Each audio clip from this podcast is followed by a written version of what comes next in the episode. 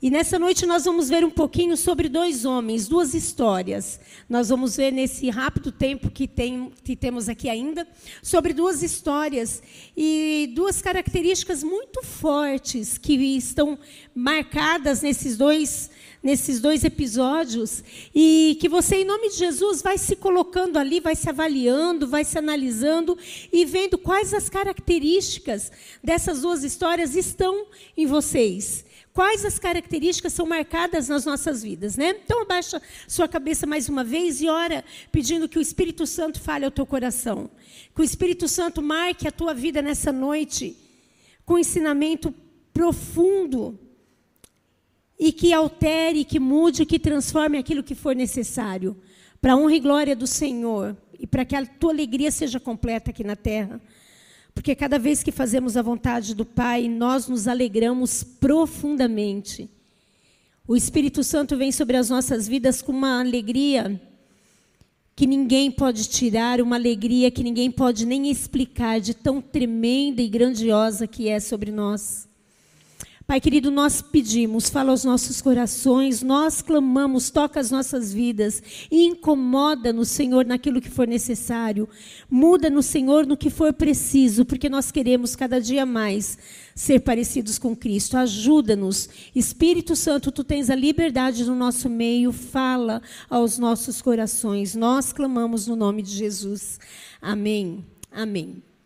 São duas histórias, então, dois homens, duas viagens duas situações semelhantes, dois, é, duas tempestades, mas duas maneiras diferentes de responder à mesma situação. É, há um tempo atrás eu preguei aqui sobre a vida, a história de Jonas e os porquês de algumas atitudes que ele teve. Em janeiro, o pastor Júlio pregou aqui sobre a história e a viagem de, do apóstolo Paulo indo a, Malta, né, onde o, o navio ali atracou na ilha de Malta.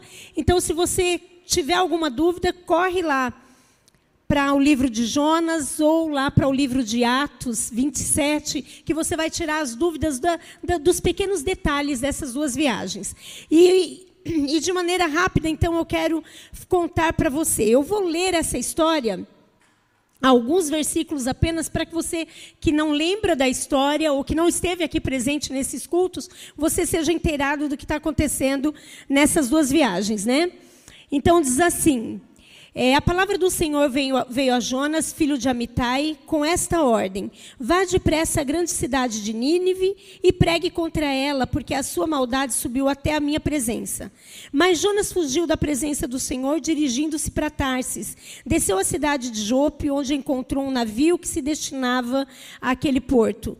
Depois de, é, depois de pagar a passagem, embarcou para Tarsis para fugir do Senhor. O Senhor, porém, fez soprar um forte vento sobre o mar e caiu uma tempestade tão violenta que o barco ameaçava arrebentar-se. Todos os marinheiros ficaram com medo e cada um clamava ao seu próprio Deus e atiraram as cargas ao mar para tornar o navio mais leve. Enquanto isso, Jonas, que habitava, que tinha descido ao porão e se deitara, dormia profundamente. O capitão dirigiu-se a ele e disse: Como você pode ficar aí dormindo? Levanta-se e clame ao seu Deus. Talvez ele tenha piedade de nós e não morramos. Então os marinheiros combinaram entre si: Vamos lançar sortes para descobrir quem é o responsável por essa desgraça que se abateu sobre nós. Lançaram sortes e a sorte caiu sobre Jonas. Por isso lhe perguntaram: Diga-nos, quem é o responsável por essa calamidade? Qual é a sua profissão? De onde você vem? Qual é a sua terra? Terra? A que povo você pertence? Ele respondeu: Eu sou hebreu, adorador do Senhor, o Deus dos céus que fez o mar e a terra. Então os homens ficaram apavorados e perguntaram: O que foi que você fez? Pois sabiam que Jonas estava fugindo do Senhor porque ele já lhes havia dito. Aí o versículo Aí vamos lá para Jonas 3. A palavra do Senhor veio a Jonas pela segunda vez. Né? Então, é, aqui Jonas ele, ele teve um chamado da parte de Deus para cumprir uma, uma missão, para cumprir um propósito na história de vida dele, mas aqui conta que ele fugiu para o lado oposto ao que Deus tinha mandado para ele. E no, no, capítulo 3 continua, a palavra do Senhor, aí a gente sabe que a história, ele, ele é lançado ao mar, e um grande peixe é, o encontra e ele fica ali alguns dias dentro daquele peixe, mas quando ele é lançado novamente, ele é, vem nesse texto aqui, de Jonas 3 e diante. O Senhor novamente o encontra e novamente faz o mesmo chamado para ele. A palavra do Senhor veio a Jonas pela segunda vez com esta ordem: Vá à grande cidade de Nínive e pregue contra ela a mensagem que eu lhe darei. Jonas obedeceu a palavra do Senhor e foi para Nínive. Era uma cidade muito grande, sendo necessários três dias para percorrê-la. Jonas entrou na cidade e a percorreu durante um dia, proclamando: Daqui a 40 dias, Nínive será destruída. Os ninivitas creram em Deus, proclamaram um jejum e todos eles, do maior ao menor, vestiram-se de pano de saco. Quando as notícias chegaram ao rei de Nínive, ele se levantou do trono, tirou o manto real, vestiu-se de pano de saco e sentou-se sobre a cinza. Então fez uma proclamação em Nínive. Por decreto do rei e de seus nobres, não é permitido a nenhum homem ou animal, bois ou ovelhas, provar coisa alguma. E foi instituído ali um jejum. E, eles, e o rei falou: deixe os maus caminhos e a violência. Talvez Deus se arrependa e abandone a sua ira e não sejamos destruídos. Tendo em vista o que eles fizeram e como abandonaram os seus maus caminhos, Deus se arrependeu e não os destruiu como tinha ameaçado. Jonas, porém, ficou profundamente descontente com isso e enfureceu-se. Ele orou ao Senhor: Senhor, não foi isso que eu disse quando ainda estava em casa? Foi por isso que me apressei em fugir para outro lado, para Tarsis. Eu sabia que tu, tu és Deus misericordioso e compassivo, muito paciente, cheio de amor e que prometes castigar, mas depois te arrependes. Agora, Senhor, tira a minha vida. Eu imploro, porque a minha é melhor morrer do que viver.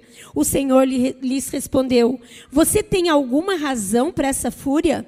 Jonas saiu e sentou-se num lugar a leste da cidade. Ali construiu para si um abrigo, sentou-se à sua sombra e esperou para ver o que aconteceria com a cidade. Então o Senhor Deus fez crescer uma planta sobre Jonas para dar sombra à sua cabeça e livrá-lo do calor, o que deu grande alegria a Jonas. Mas na madrugada do dia seguinte, Deus mandou uma lagarta atacar a planta e ela secou-se. Ao nascer do sol, Deus trouxe um vento oriental muito quente, o sol bateu na cabeça de Jonas, ao ponto dele quase desmaiar.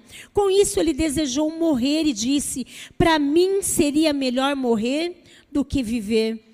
Mas Deus disse a Jonas: Você tem alguma razão para estar tão furioso por causa da planta?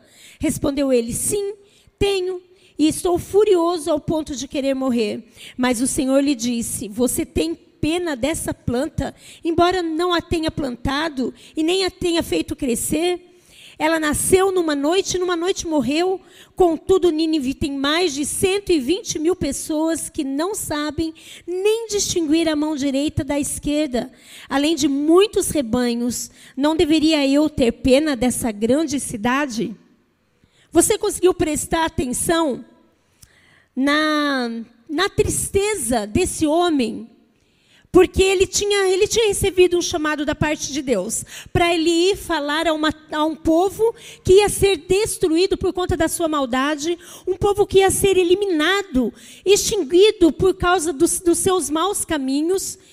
E, e, e Jonas teve essa, essa missão para cumprir, mas Jonas, é, por, por um motivo muito peculiar, da vida dele, ele não quis ir até aquela cidade, ele fugiu para o lado oposto da onde Deus havia mandado. E ele ficou tão furioso quando ele viu que, por conta da oração daquele povo, por conta que aquele povo se arrependeu, por conta que aquele povo desejou obedecer a Deus, ainda que por medo, ainda que por conta daquela notícia tão desastrosa que Jonas trouxe, aquele povo se arrependeu. E Deus, então, daquela sentença de morte que tinha para aquela cidade, Deus mudou a sorte daquele povo. E quando Jonas viu isso, ele se enfureceu. Ele falou: Como assim? Eu sabia que essa missão para a minha vida não ia dar em nada. Porque o Senhor é sempre misericordioso, o Senhor muda a história daquele que se arrepende. Eu já sabia disso. Mas a palavra do Senhor em Romanos diz assim: Como saberão? Como conhecerão o Senhor se não há quem pregue? Formosos são os pés daqueles que anunciam a palavra do Senhor.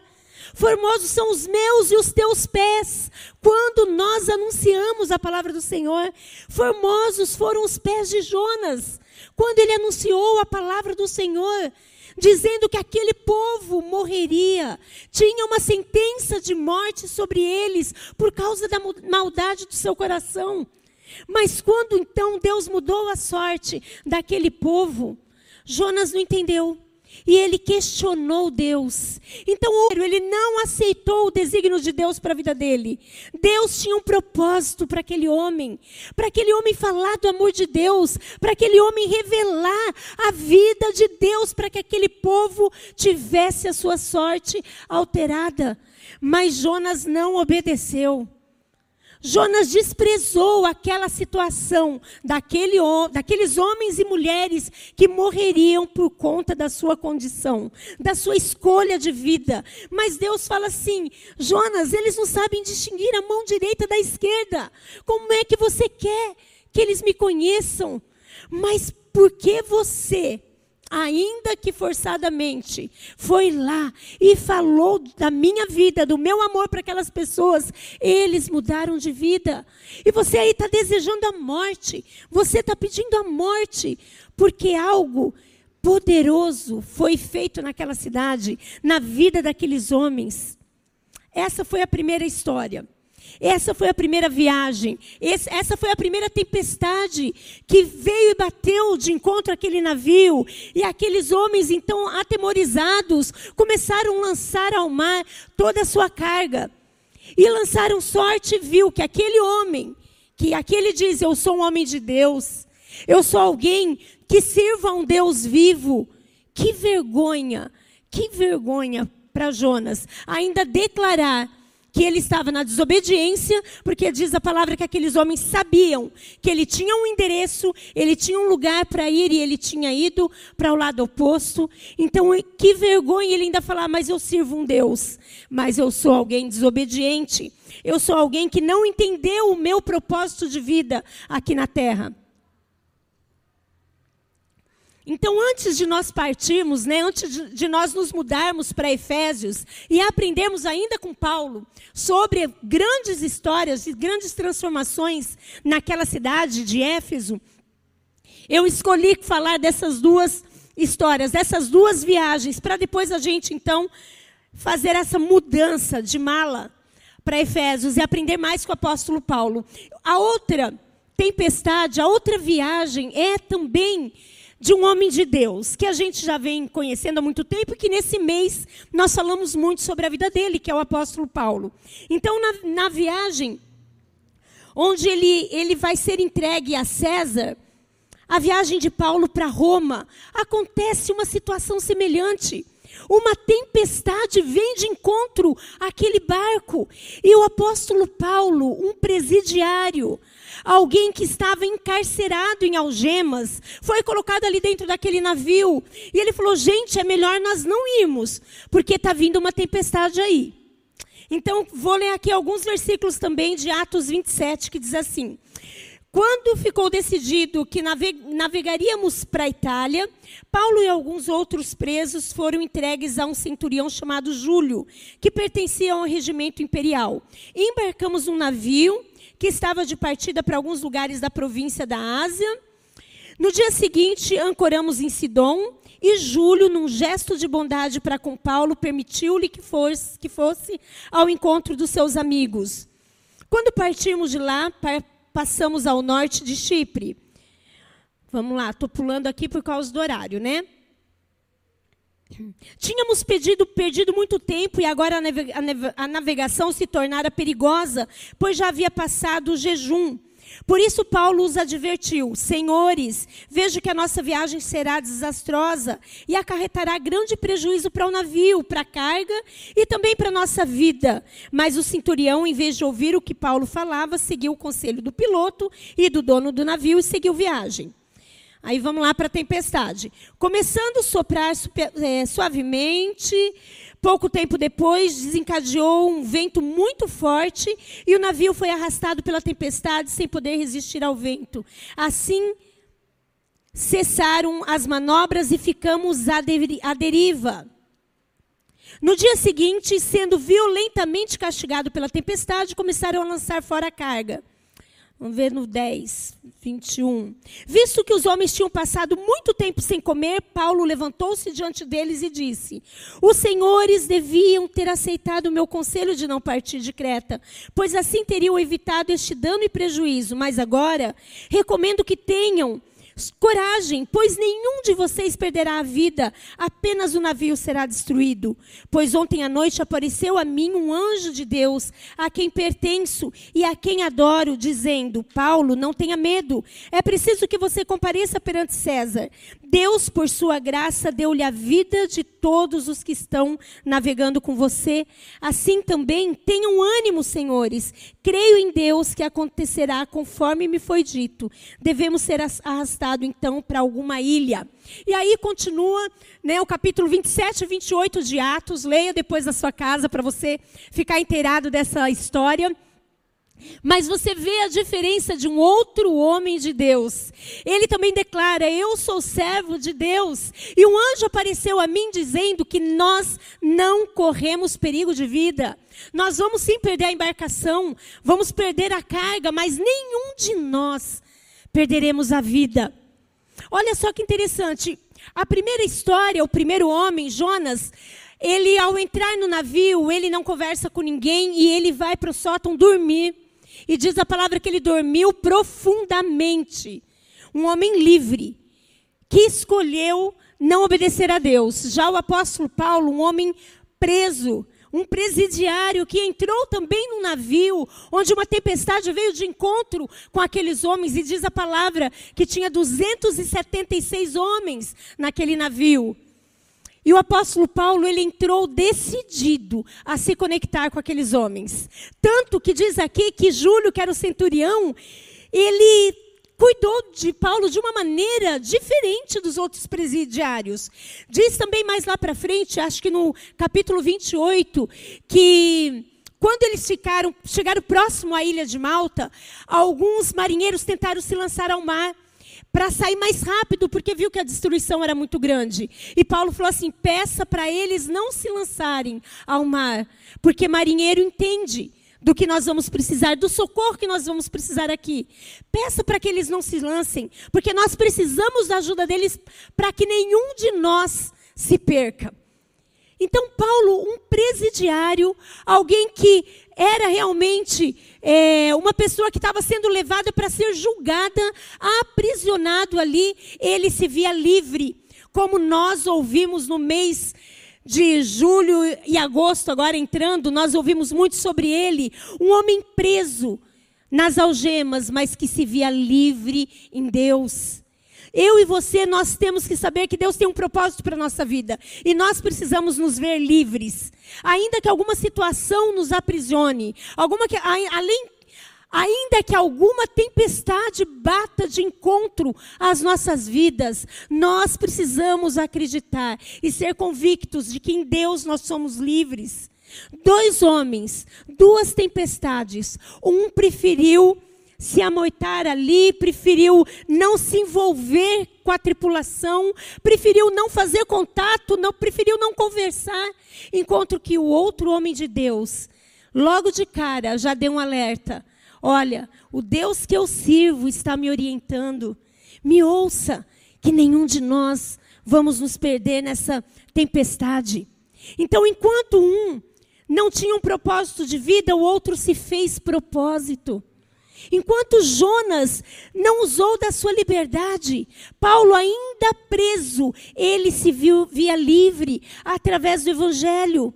Enquanto um culpou a Deus e falou: Sabia, Deus, eu sabia que o Senhor era desse jeito mesmo. Para que eu vou falar do teu amor? O Senhor faz do teu jeito mesmo. O outro falava do amor de Deus com convicção. O Deus a quem eu amo e sirvo me garantiu que nenhum de nós vamos nos perder. Um foi ridicularizado. O capitão falou: Cara, é você, o azarado dentro dessa, desse navio. Se lança ao mar. O outro foi protegido pelo capitão. Foi cuidado pelo capitão. Um livre e um preso. Mas aquele que era preso nas suas algemas, ele se via livre em Deus. E ele fez ali, cumpriu ali o propósito de Deus para a vida dele. Ele falou do amor de Deus. Ele via nas lutas oportunidades para crescer no caráter e se assemelhar a Jesus, se assemelhar a Deus, porque ele teve um verdadeiro encontro com o Senhor. E quantas vezes nós também como servos de Deus, como pessoas que conhecemos ao Senhor, como pessoas onde o Senhor fala, onde o Senhor habita. Muitas vezes, quando a tempestade bate, a primeira coisa que a gente quer fazer é se isolar. E um dos primeiros lugares, às vezes, que a gente deixa de estar é na comunhão com os santos, na igreja. E a gente fala, estou com muito problema. Pastor, eu estou com muito problema. Não dá para eu ir à igreja. Quando na verdade é no meio dos irmãos, é na comunhão dos santos que nós vamos ouvir a voz de Deus. Onde um vai virar e falar assim: olha, isso não é para morte. Continua firme, se alimenta. Isso não é para morte na tua vida. É no meio dos irmãos, é entre as pessoas que nós vamos ouvir o que muitas vezes a tempestade que a gente está vivendo nos impede de ouvir. Enquanto murmurou, reclamou, ficou cheio de mimimi, com autocomiseração, o outro tinha uma convicção de quem ele era em Deus. Enquanto um foi ridicularizado, o outro um foi honrado. Enquanto um foi questionado quem é o teu Deus, o outro sabia muito bem quem era o Deus dele e trazia as palavras com convicção no seu coração. Então, meu querido, que você seja muito mais parecido com o apóstolo Paulo do que com Jonas. Que nas dificuldades da sua vida você frutifique, assim como Paulo frutificava em cada situação, em cada momento de luta. Ele entendia que ali tinha um propósito de Deus para a vida dele. E ele cumpria cabalmente cada propósito de Deus para a sua vida.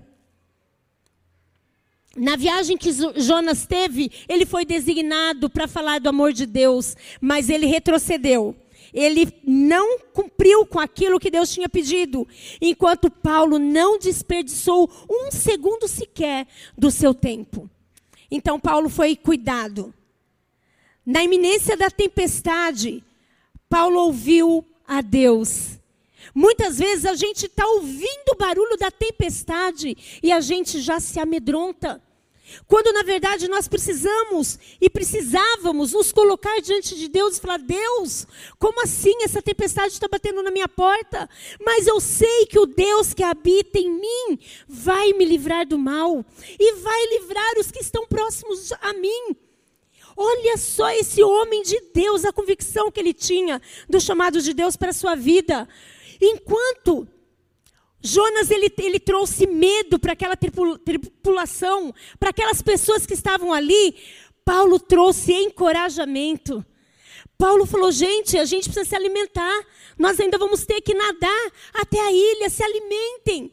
Só depois de todos se alimentarem é que a, a carga que eles tinham ali foi lançada ao mar, porque Paulo tinha paixão por viver. E não era só pela vida dele que ele tinha paixão, ele tinha também amor e propósito para que os outros também, os outros que estavam com eles, se salvassem ali.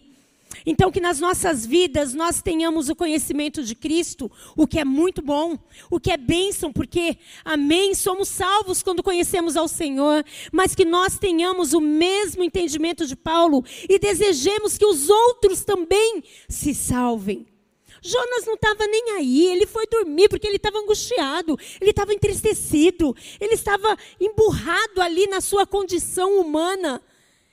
Paulo estava numa condição humana muito pior do que Jonas, mas Paulo amava a vida. Paulo não pediu para morrer. Paulo declarou: para mim morrer é lucro, mas enquanto eu estiver vivo, eu vou ser Cristo na vida de alguém. Ah, que nós sejamos assim, amém? Que nós sejamos Cristo na vida de alguém. Em nome de Jesus. Em nome de Jesus, que a gente não desista. Que a gente se auto anime através do Espírito Santo de Deus que habita em nós, Ele é que nos anima diariamente e que nós estejamos atentos para ouvir a voz do Espírito e ao mesmo tempo que somos animados, nós tenhamos condição de animar o outro, nós tenhamos condição de ajudar o outro, de amar o outro e desejar que o outro viva, em nome de Jesus. Em nome de Jesus, quando a adversidade, quando a tempestade bata, vem e bate na nossa vida, que nós não desistamos, em nome de Jesus. Que nós tenhamos sempre atitudes positiva e não negativa. Que nós tenhamos sempre a atitude que Deus quer que nós tenhamos, trazendo esperanças para as pessoas e não desesperança. Jonas estava completamente desesperançado, por isso ele desejou a morte. Mas Paulo era o cara. Ele animou aquele pessoal que devia também, tanto quanto o povo da outra viagem, estava desanimado e assustado e amedrontado. Paulo trouxe ânimo para aquele povo. Que em nome de Jesus, eu e você, tenhamos mais atitudes de Paulo do que atitudes de Jonas, em nome de Jesus. Que a gente seja mais um encorajador do que alguém que traga pânico, alguém que provoque o pânico. Quando alguém está numa situação de morte, uma situação de luta, uma, uma situação de confronto, que nós sejamos levantados com o propósito de trazer ânimo e encorajar aquele que está abatido, em nome de Jesus. Paulo, então, com a sua maneira de viver, ele provocou admiração as pessoas o admiravam. Ainda que ele passou por tudo que nós sabemos que ele passou, ele era admirado por muitos. Enquanto Jonas perdeu o respeito daquele povo, daquelas pessoas que estavam ali naquele barco.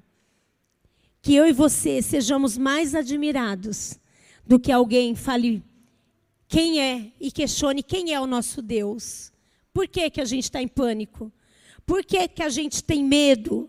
Por que, que a gente está indiferente? Isso vai provar muito da maturidade. A gente vê então na vida de Jonas uma imaturidade muito clara na sua vida. Um garoto mimado que fala: Não quero, não vou fazer, não conta comigo. Mas a gente vê na vida de Paulo um homem maduro, que mesmo na adversidade encarou o propósito que Deus tinha para ele, encarou o desafio. Enquanto Jonas desejou a morte, pediu a morte, desejou a morte para aquele povo, porque foi isso que ele fez. Na verdade, ele foi lá, falou do amor de Deus para aquele povo, mas falou: vai todo morrer, porque esse povo não, não tem, não tem saída para esse povo. Diz a palavra de Deus lá em Atos 28, que Paulo, eles ficaram ali, ele e o pessoal do navio, ficou ali por três meses. E o apóstolo Paulo orava pelas pessoas e as pessoas daquela ilha, daquela ilha começaram a ser curadas, porque havia maturidade na vida daquele homem. Jonas escolheu a desobediência, enquanto Paulo escolheu cumprir o seu chamado.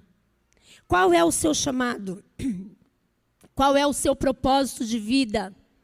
O que Deus pensou para você? Que em Cristo Jesus você tenha convicção do teu chamado. Que em Cristo Jesus você saiba onde é o teu lugar. E ainda assim, sendo convicto, vai bater a tempestade na tua vida. Não tem como não bater.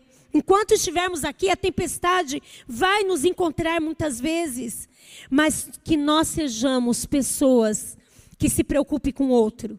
Que nós sejamos pessoas que desejemos ter é, conexão com outras vidas, porque nós entendemos que as nossas vidas são abençoadas. Nós somos abençoadas no relacionamento com o outro. Nós somos abençoados quando nós estamos em comunhão, em contato com o outro. Nós entregamos aquilo que Deus nos dá, mas nós recebemos da parte de Deus e recebemos também do outro, do nosso irmão que no final da nossa viagem aqui na terra, que no, que no final da nossa trajetória de vida, nós possamos dizer, como o apóstolo Paulo, diz em 2 Timóteo 4: Combati o bom combate, completei a carreira, guardei a fé. Amém? Que nós tenhamos fé o suficiente para combater o bom combate. Que nós tenhamos fé o suficiente para completar a carreira e o propósito de Deus para as nossas vidas aqui, em nome de Jesus. Que nós tenhamos mais o coração do apóstolo Paulo. Que nós queira, desejemos mais amar e servir a Deus com toda a nossa vida, com todos os nossos dias, orando sem cessar, orando pelo nosso irmão, clamando para que a vida alcance a vida do meu irmão. Eu não sei quantos entraram aqui hoje com a vida pela metade. Talvez a vida emocional acabada, talvez o físico adoentado, talvez o espírito com pouca fé. Mas o Espírito Santo de Deus quer renovar no teu coração a fé, o ânimo e a coragem. Amém? Fique em pé no seu lugar. Coloque a mão no seu coração e comece a orar ao Senhor. Fala, Deus, como eu quero ter o coração do apóstolo Paulo porque ele imitava tanto a Cristo, nós temos aprendido isso. Como eu quero ser semelhante a Cristo. Como eu quero me parecer com Cristo. Como eu quero cumprir o meu propósito de vida aqui na terra. Que eu seja alguém maduro. Que eu seja consciente da necessidade do meu irmão que eu seja alguém que ore. Que eu seja alguém apaixonado pela vida. Que eu clame pela vida. Em nome de Jesus. Que eu não me entregue aos problemas, às lutas. Mas que eu deixe o Espírito Santo me animar, me levantar, me conduzir, me direcionar que eu tenha certeza que no meio dos meus irmãos eu sou levantado. no meio dos meus irmãos, na comunhão com os santos, eu recebo a orientação do Pai. Que Deus usa o meu irmão para falar comigo. E que eu possa ser usado, ousado para falar para o meu irmão as verdades de Deus. Que eu não perca as, as oportunidades de pregar, de falar desse amor. Que eu tenho entendimento que os meus pés só existem para que eu chegue até aquele que está caído e que as minhas mãos podem levantá-lo. Que eu possa ouvir e que eu possa falar do amor de Deus. Em nome de Jesus.